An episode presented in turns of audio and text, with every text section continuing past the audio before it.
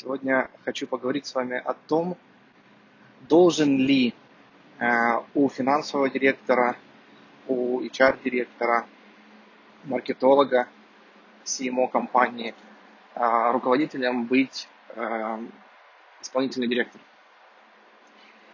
И здесь есть двоякое мнение. Много собственников, с кем я общаюсь, одни говорят, что да, это важно – потому что тоже должен требовать выполнения результата, а другие говорят о том, что нет, они должны быть на одном уровне, потому что э, HR-директор, финансовый директор и маркетолог э, и другие топовые должности, они являются сами профессионалами, специалистами и не должны просто выполнять указания, которые им дает исполнительный директор.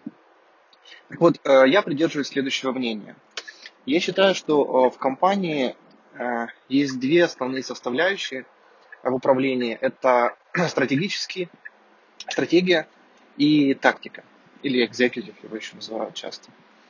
Так вот, когда мы говорим о стратегии, то стратегия компании это в том числе некая демократическая или президентская демократическая структура, когда мы с помощью стратегических сессий, брейнштормов, а, переговоров, идей собственника, вот, или, возможно, топ-менеджмента, определяем стратегические задачи для а, каждого отдела.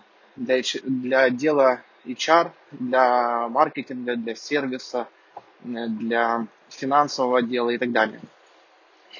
И когда мы это определили и стратегические цели декомпозировали до тактических целей, то есть создали тактические цели, привязали к результатам, к измеримым, к срокам и к ответственным, то вот после этого вот эти задачи передаются в управление исполнительного директора. И уже исполнительный директор имеет право требовать от руководителей э, направления, от HR-директора, финансового директора выполнения этих целей. Следить, контролировать и требовать выполнения. А, включая материальную и нематериальную мотивацию и стимуляцию.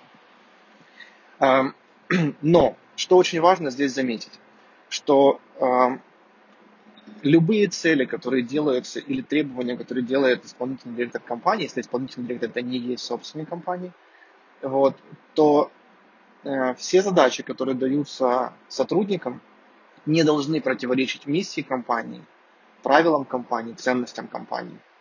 И любой сотрудник имеет полное право э, в случае, если есть эти противоречия, обратиться к более э, вышестоящему органу, возможно, это совет директоров или собственной компании, инвесторы компании, для того, чтобы э, донести эту информацию. Поэтому, отвечая на вопрос, все-таки должен ли HR-директор, финансовый директор, директор по маркетингу, директор по продажам и так далее подчиняться и, и быть в команде с э, исполнительным директором, да, после того, как расписаны тактические цели. Нет до того, как определяется стратегия компании.